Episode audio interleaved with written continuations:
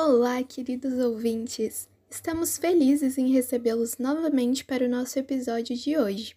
Essa semana vamos falar sobre segurança no trabalho e CIPA.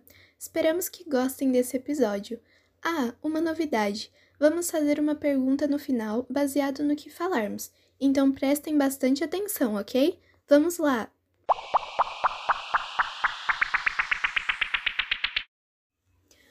Bom, hoje iremos falar um pouco sobre a CIPA e segurança no trabalho.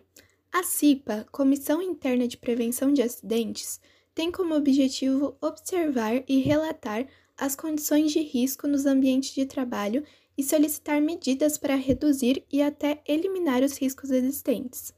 A grosso modo, o objetivo da CIPA é prevenir a saúde e integridade física dos trabalhadores e de todos que interajam com a empresa a CIPA também tem o trabalho de investigar os acidentes e divulgar a importância das normas de segurança, tanto que eles têm a promoção da Semana Interna da Prevenção de Acidentes, a CIPAT.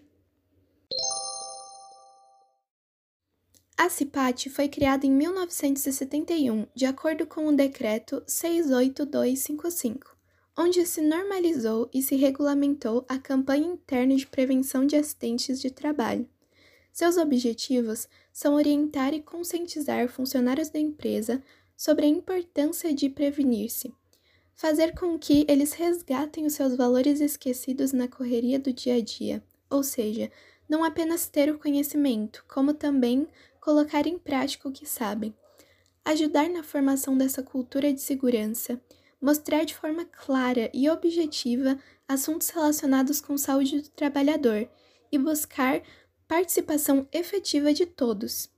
A CIPAT é obrigatória em toda empresa, independente de seu tamanho ou segmento. Como o nome já sugere, deve ser algo realizado semanalmente, sendo em algumas empresas realizada três em apenas um dia, passando a se chamar de DIPAT. Oi, gente, eu sou Angélica e agora eu vou falar sobre a segurança no trabalho, que tem como objetivo diminuir os riscos de acidente nesse ambiente. As empresas, elas costumam ter um quadro de segurança que é composto por uma equipe multidisciplinar formada por técnico de segurança do trabalho, engenheiros de segurança no trabalho, enfermeiro do trabalho e médico do trabalho.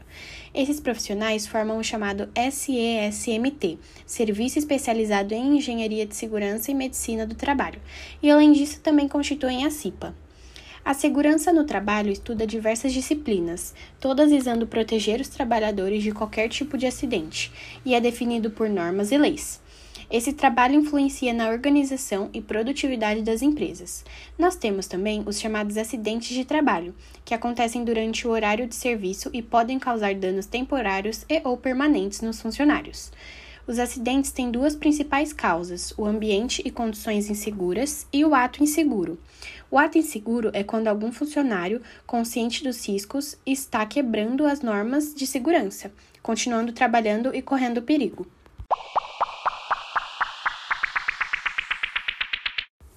E foi isso por hoje, ouvintes. Espero muito que vocês tenham gostado.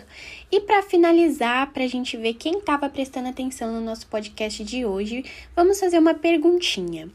Qual é o objetivo da CIPA e da segurança do trabalho?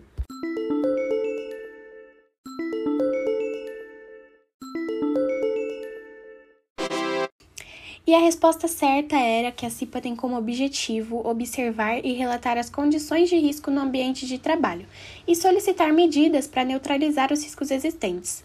Já a segurança do trabalho tem como objetivo diminuir os riscos de acidente no ambiente de trabalho. E aí, você acertou? Bom, a gente espera muito que vocês tenham gostado do nosso conteúdo dessa semana. Nós estamos muito felizes de apresentar para vocês o nosso próximo tema: normatizações. Nos vemos na semana que vem!